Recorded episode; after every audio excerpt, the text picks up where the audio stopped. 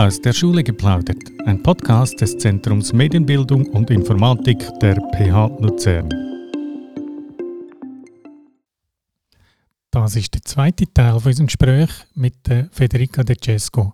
Am Mikrofon Nicole Habermacher, Redaktion Nicole Habermacher und Beat Küng.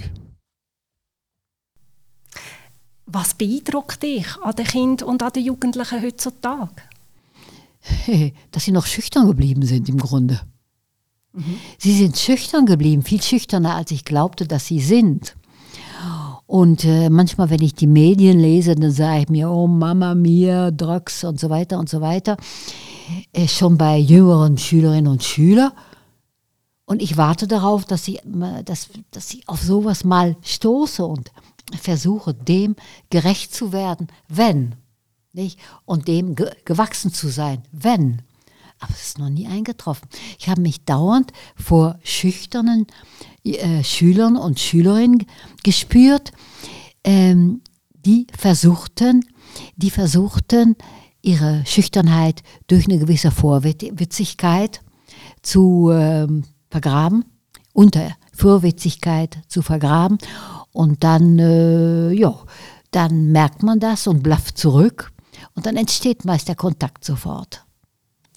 Du bist sicher auch schon gefragt worden, kann ich mir vorstellen, von Schülerinnen und Schülern oder Jugendlichen auch, ich will das auch machen, was sie möchten. Ich will auch schreiben. Was sagst du Mach das doch. und gehst irgendeine, also ich stelle mir immer vor, aus Schriftstellerin muss man vielleicht gleich auch eine gewisse Disziplin an den Tag legen. Ja, das erkläre ich Ihnen dann hinterher. Und das erklärst Aber das müsst ihr wissen und so weiter und so weiter. Und dann lege ich los und erkläre Ihnen alles, was Sie wissen müssen. Und dann sage ich, bitte und jetzt macht es, wenn ihr Lust habt. Und man merkt es, wenn ihr wirklich Lust habt daran, dass wenn ihr eine Geschichte zu Ende schreibt. Es ist ganz einfach, eine Geschichte zu beginnen, aber es ist sehr schwierig, eine Geschichte zu beenden. 65 Jahre nach dem Roten Seidenschal 1957, nämlich das letzte Jahr, ja. 2022, ja. ist es Buch, ein Sammelband mit Text, mit Vorträgen, mit Kurzgeschichten von dir erschienen unter dem wunderschönen Titel «Die Welt durch Wörter sehen». Jetzt eben die Wörter, die Sprache, wir merken es ja alle. Es ist ein Wortspiel wegen dem Wörthersee Verlag, ja. ja. Aber ein schöner Titel. Ja, Jetzt bist ja du äh, aber auch französischsprachig, italienischsprachig. Mm, Du hast erst später auf Deutsch angeschrieben. Wenn du eine Idee hast, in welcher Sprache denkst du? In Französisch. Immer auf Französisch? Immer auf Französisch und dann kommt die Idee, wenn die Idee konkret wird und wenn ich anfange zu schreiben, schalte ich ab und ähm, schreibe auf Deutsch. Es ist so, früher habe ich in Französisch geschrieben. Auch in meinen ersten Büchern, die im Solothurn äh, Jugendbuchverlag erschienen damals, habe ich französischer Sprache geschrieben und mussten dann übersetzt werden. Und dann bin ich manchmal die Wände hochgegangen, weil ich fand die Übersetzung zu hölzern. Das bin nicht ich, das ist irgendein ein, ein alter Lehrer, der das übersetzt. Man merkt's. Nicht? Und äh, dann habe ich gesagt, jetzt muss ich selbst anfangen, Deutsch zu schreiben. Und habe es dann gemacht und musste ziemlich schwer lektoriert werden am Anfang. Aber von Jahr zu Jahr hat sich das gebessert. Nicht? Und heutzutage äh, habe ich Lektoren, klar doch, da ist die, die Claudia da. Und das ist normal. Jede Schriftstellerin und jeder Schriftsteller hat Lektoren. Nicht?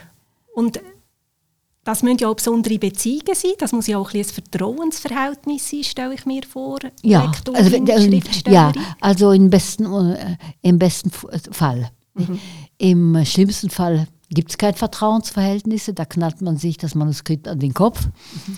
Oder man kennt sich nicht, aber man hat Kontakt durch, äh, ja, durch die Medien und Telefon ähm, Internet und, und redet äh, miteinander auf diese Art und Weise. Aber nichts ist besser als eine menschliche Begegnung. Jetzt nochmal vielleicht kurz zurück zu den Schullesungen. Ich meine, du hast in allen Sprachteilen der Schweiz, oder zumindest in der französischsprachigen, italienischsprachigen, deutschsprachigen Schweiz, hast du Schullesungen Nein. gehalten? Nicht? Nur in der deutschen Schweiz. Nur in der Deutschschweiz. Es ist vielleicht so, dass es eine typisch äh, deutschschweizerische und deutsche äh, Institution ist. Im Weltland macht man das viel weniger. Mhm. Kannst du dir erklären, warum? Nein, keine Ahnung warum. Aha. Man macht Séance de Lektüre, mhm. aber nicht in Schulen. Interessant. Die macht man in äh, Buchhandlung. Mhm. Die macht man in äh, Kommunal, Saal Kommunal, mhm. nicht? Äh, eventuell im Kino oder im Theater, aber nicht in Schulen. Das ist komisch, aber ich habe nie, ich habe es auch nie nachgeforscht, warum, aber das macht man nicht. Dann bleiben wir mal bei der Deutschschweiz in dem Fall. Aber du bist in unterschiedlichen Regionen gewesen, früher. Ja. Hast du Unterschied auch bei den Jugendlichen und bei den Kindern zwischen den Regionen festgestellt? Sind andere Fragen in gewissen Regionen? Eigentlich nicht. Kein Unterschied. Es sind vielleicht nur Unterschiede ein bisschen zwischen Stadt und Land, die sich aber heute verwischen. Mhm. Und ich merke kaum Unterschied. Mhm. Ich merke kaum Unterschied zwischen den Maria-Hilf-Kindern hier in Luzern äh, mit den Kindern von was äh, von Schänisch oder Bad Ragaz oder ich weiß nicht woher. Mhm. Äh, merke ich nicht. In deinen Büchern ist ja viel das Thema also Mädchen, Frauenrollen mhm. sprichst du an, schreibst du darüber und auch über Gerechtigkeit. Ja, das ist wichtig. Kulturen. Ja. Gerechtigkeit geht zu viel. Kommen dir noch andere Themen sind, wo du findest, heute sollte man die Jugendlichen und die Kinder auch mit dem konfrontieren oder mit ins Gespräch kommen über gewisse andere Themen? Man kann ein ganz tolles Thema entwickeln, wenn es die Jugendlichen nicht interessiert, dann lesen sie es nicht. Mhm.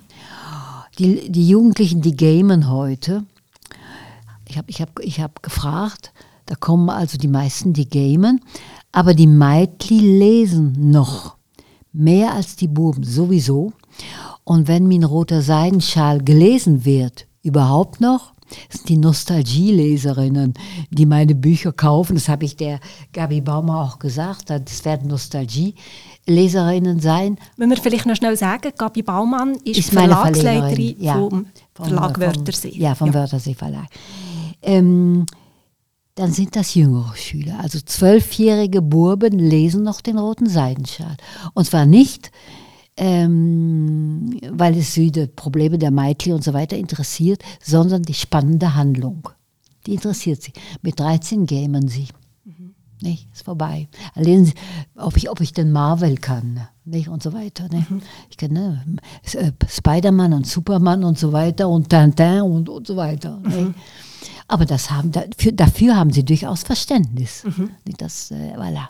Zeit hat sich geändert. Mhm. Im Gegenteil, ich habe das Gefühl, dass sie schätzen, dass ich ihnen klar sage, die Zeiten haben sich geändert und ich bin nicht mehr am Ball. Mhm. Nicht? Wenn ich ihnen sagen würde, wenn ich anfangen würde zu blöffen und sagen, ha, ha, ha, die werden das sofort entlarven. Mhm. Und dann steht der Autor da wie ein Idiot. Geht doch nicht ist bei all diesen Lesungen, bei all diesen Veranstaltungen, die du mitgemacht hast, ist ganz sicher auch viel dir gutes Feedback entgegengekommen. Du hast ganz sicher viele Komplimente bekommen. Hat dich irgendetwas besonders berührt mal oder sehr gefreut? Irgendeine Anekdote, die dir wirklich heute noch in Erinnerung ist? Nein, also ähm, Briefe haben mich mhm. ähm, äh, berührt. Mhm. Zum Beispiel gerade jetzt war so etwas, hat mir eine junge Frau geschrieben, die ähm, Brief, also einen, einen typischen Fanbrief, nicht besonders äh, herausragend, aber typisch.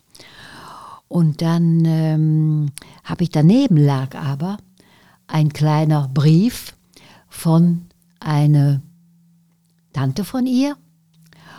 Und die sagte, dass dieses Meitli äh, diese junge Frau, die war damals schon 22, krebskrank ist und vermutlich nicht mehr lange leben wird. Und ähm, ob ich ein Buch von, ob sie mich bitten könnte, ein Buch für Mädel, junge Frau zu signieren und ihr zu schicken. Und dann habe ich gesagt, selbstverständlich, habe noch telefoniert und ähm, dann äh, habe ich das Buch geschickt und dann hat sie das Buch gelesen und dann äh, hat sie mir dann, äh, haben wir persönlich telefoniert, hat er gesagt, ja, ich bin jetzt auf Seite so und so viel und so und so viel. Und ich finde diese Geschichte sehr spannend. Und plötzlich blieben, blieben dann äh, Nachricht aus. Und dann habe ich die Tante dann angerufen und gesagt, voilà, ist gestorben jetzt. Nicht? Und äh, dann hat sie mir noch die, die Sterbeanzeige geschickt, eine rote Rose.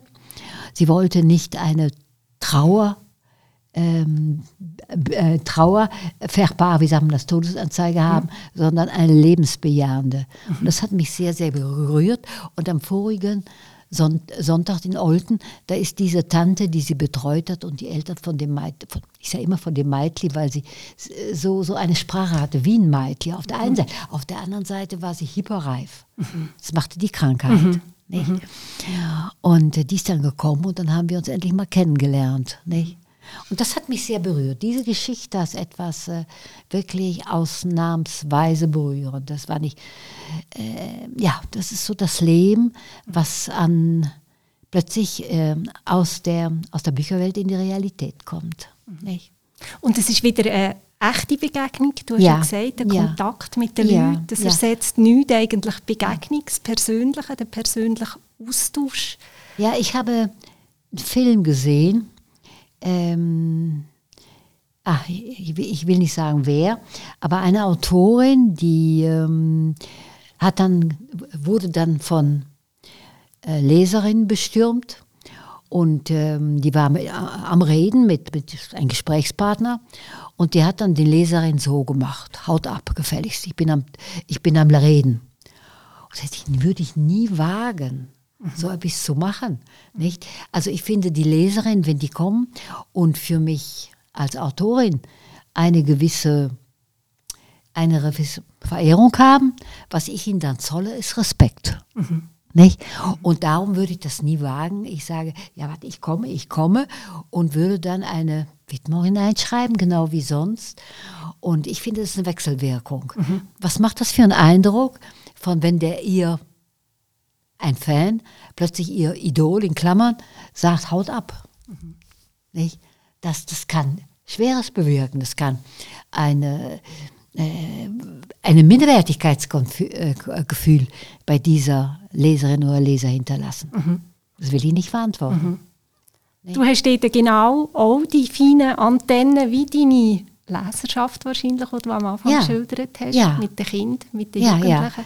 Federica, hast du noch ein aktuelles Buchprojekt im Moment? Bist du noch am Schreiben? Und das ist ein ganz gemeines Buchprojekt.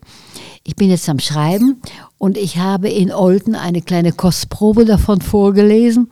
Olten, da muss ich jetzt schnell nachfragen. Das ist ein Literaturfestival ist, ja. Olten. Mhm. Nicht? Und ähm, das, das Buch heißt, er ist im, äh, wird im Europa Verlag ähm, erscheint. Das ist der Verlag, der meine beiden Bücher, da die Neunte Sonne das Buch, was am schlechtesten gegangen ist. Mhm.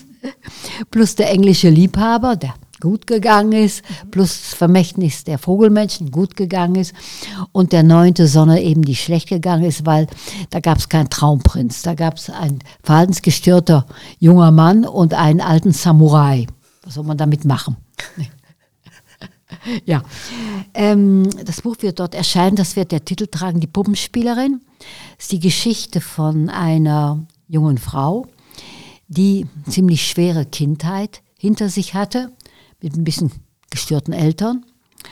Und weil das Leben ihr mit den Eltern so auf den Kick ging, Nerven ging, äh, hat sie sich zwei Famili äh, Fantasiegestalten erfunden, nämlich die Frau Tam und den Herr Tim.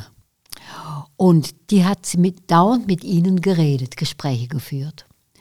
Und ähm, die hat sie sogar bei Tisch neben sich gehabt und wollte, dass der Schuh leer blieb für die Frau Tam und den Herr Tim und hat ihnen das Essen gereicht und sie gefüttert. Mhm. Und dann selbst in den Mund gesteckt natürlich.